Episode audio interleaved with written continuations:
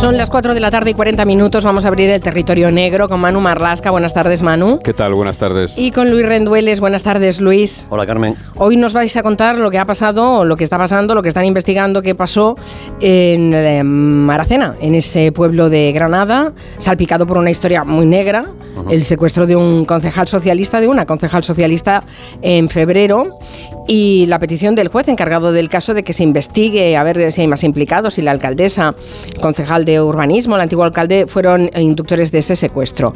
Eh, vamos, si os parece, a lo que pasó ese 21 de febrero a ese pueblo eh, de Granada, a Maracena que lleva muchos años gobernado por el Partido Socialista. El que fuera su alcalde, Noel López, eh, ya no era alcalde, en este, es el 21 de febrero, no es alcalde, pero ya era un dirigente importante del PSOE andaluz.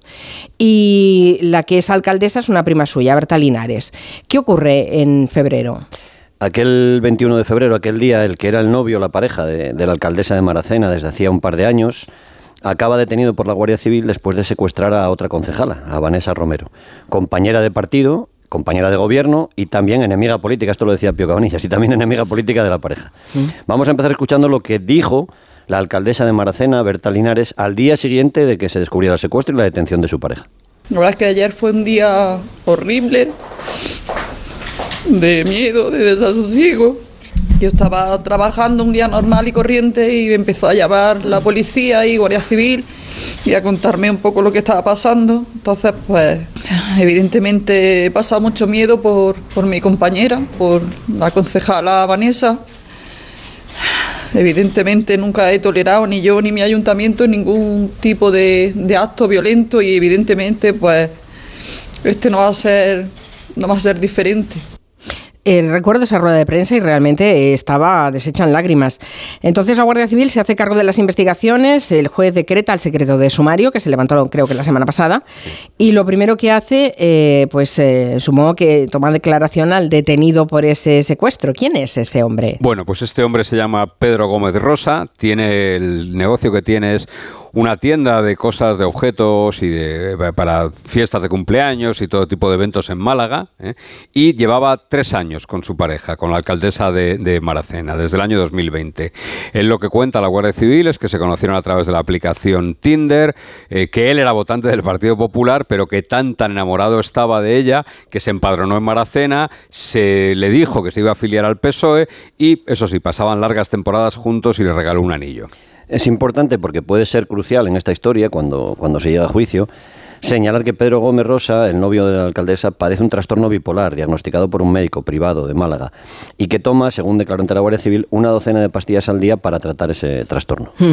Esta pareja de la alcaldesa, que ahora está en la cárcel, por cierto, eh, es el que comete mm, el secuestro de otra concejala socialista. ¿Y se sabe por qué lo hizo?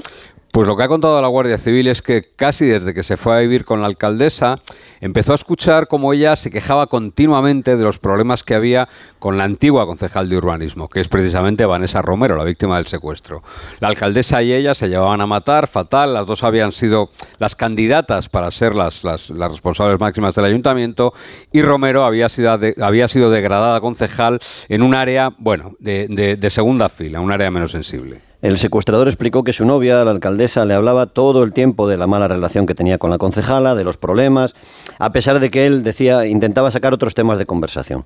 Que la alcaldesa le dijo que tenía miedo de que la concejal, digamos, rebelde, tuviera información que pudiera hacerla daño quizás, dijo, sobre facturas irregulares, quizás sobre irregularidades en, el urbanismo municipal, o de la etapa anterior, cuando el alcalde era Noel López, que había ascendido en el PSOE andaluz y había dejado el pueblo a finales del año 2022. La concejala no atendía razones, según le contaban a este secuestrador, a Pedro, le hacía la vida imposible le dijo al juez que le habían ofrecido incluso un puesto como administrativa en una empresa para que dejara el ayuntamiento y se ganara la vida de forma alternativa a cambio de su silencio, ¿no? Pero que Vanessa Romero había rechazado esta oferta. El secuestrador le cuenta también a la Guardia Civil que le dijeron que esa concejal, Vanessa, era muy altiva, que se creía el ombligo del mundo y que en realidad ella realmente lo que quería haber sido la alcaldesa del pueblo y, bueno, no, no, no otras miserias de la política local. Mm, bueno, todo esto es lo que él cuenta, lo que él dice, que es el que lleva a cabo eh, el, secuestro. que ¿cómo, ¿Cómo se hace? ¿Cómo, cómo lo hace? Bueno, es todo un poco errático. El día 21 de febrero, hacia las nueve y media de la mañana, eh, Pedro, el que el futuro secuestrador, acude a la puerta de un colegio en la localidad de Atarfe, en la provincia de Granada, que es donde la concejala rebelde lleva a sus hijos cada mañana. Allí espera que ella deje a sus hijos, ve a la concejala Vanessa en la puerta y entonces se inventa una historia, se inventa que él se ha quedado sin gasolina y le pide a la concejala si puede llevarle en coche hasta Maracena, que está cerquita, un pueblo muy cercano, para que él se acerque hasta allí y, y pueda echar gasolina. Ella lo conoce, sabe que es el novio de la alcaldesa y acepta sin ningún problema. Y ya una vez dentro del coche, Pedro Gómez saca, desenfunda una pistola negra y le apunta con ella a la barriga a Vanessa. Le ordena que conduzca hacia Cubillas, hacia el embalse de Cubillas, saca unas bridas, hace que la concejal se ate ella misma a los tobillos y luego le embrida las manos. La mordaza después y trata de introducirla en el maletero del coche y bueno, y ahí empieza a ir con un rumbo bastante errático según la investigación. Mm. O sea, va armado, una pistola. Mm. Bueno, luego se verá que es una pistola falsa comprada por Ah, Amazon, pero, vale, pero, vale, pero el susto era... Sí, la sí, claro, real, imagínate, ¿eh? sí, sí, el susto que te llevas. ¿Y por qué decís que fue errático? Porque, ¿qué, qué hace este hombre con la concejala atada en su maletero? Bueno, nos han dicho que la concejala rebelde tiene ovarios, así nos lo han dicho. No, no logró meterla del todo en el maletero. ¿eh? La tuvo que atar en el asiento de atrás con el cinturón del vestido de la concejala. Ella las iba resistiendo, se quitaba la mordaza, le decía que se mareaba. El secuestrador da varias vueltas y acaba en un garaje, una cochera que tiene alquilada en un pueblo cercano, en Armilla, y donde tenía guardadas algunas cosas de esa empresa de fiestas que te decía Manu con la que se ganaba la vida. Deja allí a la concejala, esta vez sí, en el maletero del coche, y se va hacia las once y media de la mañana. Lo que le dice a la víctima, textualmente, lo cuenta ella, es tengo que hacer unas llamadas, pero en realidad no llamó a nadie. Ah, ¿y la dejó ahí? ¿La dejó en, en el coche? La, sí, la investigación de la Guardia Civil ha revelado que Pedro Gómez agarra el metro, se va hasta Maracena, directamente al ayuntamiento. Las cámaras de seguridad, de hecho, lo graban entrando y saliendo poco después, después de pasar por el cuarto de baño. La alcaldesa no está en ese momento y él decide entonces ir a una ferretería donde compra un cuchillo para cortar carne y un rollo de cinta americana de color negro. Pedro cuenta en su declaración ante la Guardia Civil que libera a la concejala y que compró el cuchillo para no hacerle daño al cortar esa- es- esas bridas. Pero mientras él está con esos, digamos, eh, esas gestiones, digamos, tan peculiares, en el garaje la concejala secuestrada ha logrado desatarse los tobillos y ha logrado liberarse por completo. Y recupera también su teléfono móvil que increíblemente el secuestrador le había dejado allí. Eso sí, dentro de papel aluminio, de papel albal. La alcaldesa saca el móvil del papel aluminio y llama para denunciar lo que le está pasando. Llama primero a su hermano y luego otro concejal del ayuntamiento de Maracena y les cuenta lo que ha ocurrido. El novio de la alcaldesa les dice la ha secuestrado a punta de pistola. Bueno, la verdad es que tal y como lo contáis, no parece que esto fuera muy planificado, porque eh, sí, realmente es muy errático y muy raro. Eh, lo del teléfono móvil con el papel de aluminio, esto me ha llegado al alma. ¿Para qué es eso? Yo, yo creo que esto sale en Better Call Saul, en la Ah, serie, en, en vale. la serie que protagonizó. Yo creo que sale ahí. De hecho, él dice que lo vio en una película, en una serie, ¿no? Ay, de la que no recordaba el título. Yo creo que es en Better Call Saul. Meter el móvil en papel de aluminio dice que hacía. Piensa él que hacía imposible que las antenas siguieran su rastro y que la policía descubriera luego dónde había estado, ¿no? Hay que recordar, ya lo ha dicho Luis antes, incluso el número de pastillas que tomaba, que este hombre padece un trastorno bipolar y no es un secuestrador convencional y ni mucho menos un delincuente hecho y derecho. Mm, Pero ahora vamos más allá, porque el juez, eh, después de que se levantara el secreto de sumario, por el cual hemos conocido todas estas cosas que él dice, que el, el- el detenido dice, que las cuenta cuando ya ha sido detenido, el juez ha emitido un auto donde pide que se investigue eh, si este hombre actuó por mandato o fue inducido por su novia, la alcaldesa, o por el anterior alcalde, Noel López, y por el concejal de urbanismo. Eh, ¿Por qué? Mm, A ver, ¿qué, qué datos hay? Bueno, ¿Qué- porque más allá de lo que ha declarado el secuestrador, la investigación de la Guardia Civil ha descubierto algunas lagunas, vamos a decirlo así, en, en la, en la declaración de la alcaldesa, en la historia que cuenta la alcaldesa ¿no? y los otros políticos. A la salida de hacer esas compras en la ferretería, eh, nos situamos allí, el secuestrador va a comprar un cuchillo a la ferretería, eh, hay una cámara de seguridad de un salón de juegos que está muy cerca de esa ferretería y que capta efectivamente que ahí está Pedro Gómez, pero es que ahí está la alcaldesa, su novia. Son las 12 y 28 de la mañana y están juntos durante unos seis minutos. La alcaldesa, según la versión del secuestrador, le riñe y le pregunta, ¿qué has hecho? ¿Estás loco? Eh, ella le cuenta a él que la concejala se ha liberado y que la Guardia Civil está buscando. Pedro coge otra vez el metro, regresa a Armilla, al garaje donde había dejado a la concejala, ve que hay policía y se mete en un portal donde se deshace del abrigo y de su mochila. Y hace, está como haciendo tiempo, ¿no? A ver qué pasa. Se corta el pelo incluso, entra en una pelea y se corta el pelo. Regresa otra vez a Maracena y en ese último trayecto la Guardia Civil lo detiene. Ya. Eh, el secuestrador entonces acaba confesando, como ya hemos visto, y, pero claro, acaba también eh, acusando a la novia, a la alcaldesa. ¿Y qué se sabe de la participación de los políticos en este asunto tan raro y tan turbio? Bueno, lo que se sabe es que de la investigación es que la alcaldesa se marcha a su despacho en el ayuntamiento, se va con Antonio García Leiva, que es el concejal de urbanismo, en el coche de él, un Renault, Scenic. Los dos llaman al antiguo alcalde, a Noel López, varias veces, el que fue el alcalde de Maracena durante 16 años, actual número 3 del PSOE andaluz, de hecho ha dimitido por este asunto. Le ha salpicado tanto que ha decidido dimitir. A la una y media de la tarde, los teléfonos móviles de los tres es decir, del exalcalde, del dirigente del PSOE y del, concejal de urbanismo, están ubicados en el, bajo el mismo repetidor, es decir, están juntas las tres personas. Así que todo indica que tuvieron una especie de reunión de crisis por lo que ha ocurrido con la concejala. López, de hecho, ha llegado urgentemente a su pueblo desde Jaén, donde había empezado la mañana, es decir, se traslada desde su pueblo hasta Maracena. Eh, bueno, hay que recordar que todo esto pasa a finales de febrero y en mayo había elecciones municipales, por tanto, hay que entender que esto tiene una deriva política más allá de la, de la, del, delito ¿no? cometido. Eh, y entiendo que el juez, que quiere investigar pues todo, todo lo posible eh, para aclarar de dónde sale de esta historia ¿no? y, por, qué se produce ese secuestro y que evidentemente en sus investigaciones pues investiga a este alto cargo del PSOE andaluz eh, que es aforado, por eso va, por eso cambia y va el auto al Tribunal Superior de Justicia de, Andalucía. Y también, claro, investigará a la alcaldesa, al concejal de urbanismo.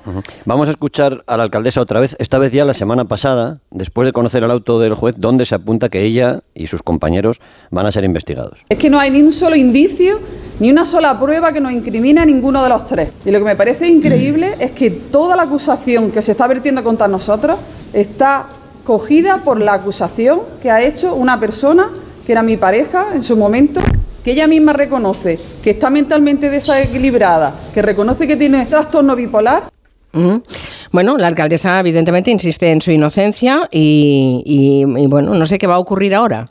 Bueno, a ver, lo normal, los pasos normales, eh, los que nos dicen la experiencia en casos parecidos, es que ahora el TSJ de Andalucía llama a declarar como investigado a Noel López, al exalcalde, y en cascada el asunto siga con la alcaldesa y con el concejal de urbanismo. Las pruebas que se han encontrado son posteriores al secuestro. ¿no? Eh, respecto a la planificación, todo se basa en el testimonio del secuestrador.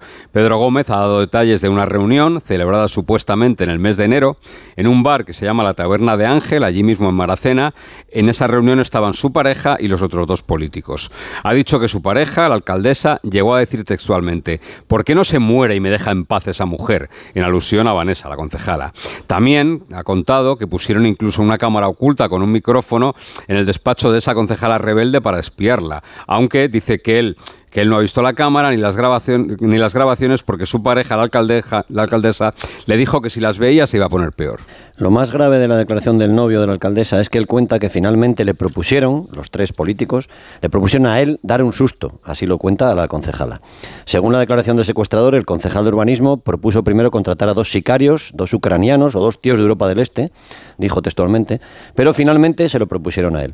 Esa propuesta se le habría hecho, siempre según la versión del secuestrador, Noel López el exalcalde de Maracena y el, dirigente socialista andaluz, que le habría intentado convencer, le habría convencido diciéndole que, bueno, que como él era un enfermo mental, no tendría luego problemas legales y que si le pillaban ellos le iban a ayudar y le pondrían un abogado. A cambio, eh, este hombre, el secuestrador, no solo iba a hacer un favor a su novia, a la alcaldesa, sino que iba a ascender, iba a ganar mucho dinero, iba a organizar eventos, fiestas, campañas de publicidad de Maracena. Pedro incluso añadió que le dieron una bolsa de cocaína para que, bueno, para que, le, se animara, digamos, en los momentos previos al secuestro de la concejala. También contó que fue el concejal de urbanismo el que les dio la idea de comprar una pistola falsa por Amazon, porque le contó que eran unas réplicas muy buenas, que se parecían bastante a las reales, así que lo que hizo fue comprarla efectivamente a través de la tienda online. Mm, recordemos que todo esto es eh, lo que dice el, secuestrador, Pedro, Pedro Gómez, que de, verdad que lo estoy oyendo y, y me estoy pellizcando. Estamos en un terreno muy resbaladizo, porque aquí hay la cuestión política, eh, un enfermo mental que protagoniza este secuestro. La investigación no será fácil. Bueno, hay dos, hay dos opciones con las que está trabajando la Guardia Civil y el juzgado, ¿no? Una es que sea verdad lo que cuenta el secuestrador, que le propusieran dar un susto a la concejala, tal y como él cuenta, y que lo utilizaran a él, lo escogieran a él porque es un enfermo mental.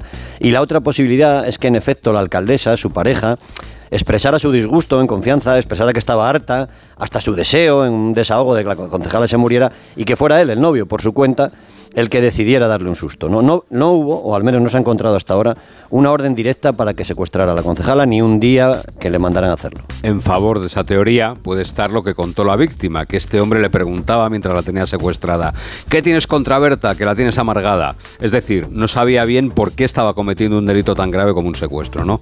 En contra de esta opinión, bueno, pues que los forenses del Instituto de Medicina Legal que la han examinado en la cárcel afirman que es total y absolutamente consciente de lo que hace y que es completamente imputable de los delitos que cometió y por eso sigue en prisión, de hecho. Ya, ya. Bueno, la, verdad es que si esto fuera algo planificado, eh, tampoco doy crédito porque estaría mejor planificado, ¿no?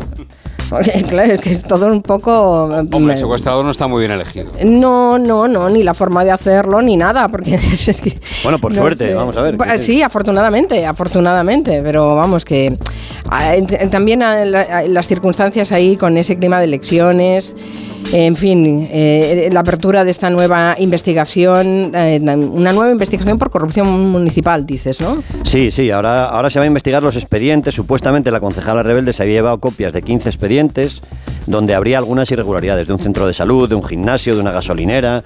Y con esas copias estaba ella cuando la, cuando la secuestran. Ahora el juzgado, además del secuestro, además de si Pedro actuó por su cuenta o, o- o siguiendo órdenes, además de eso va a investigar, digamos, la corrupción municipal en, en Maracena. Bueno, pues se lo contaremos todo en un próximo territorio negro. Gracias, Manu Marlas, Kelly Rendueles. Hasta luego. Adiós.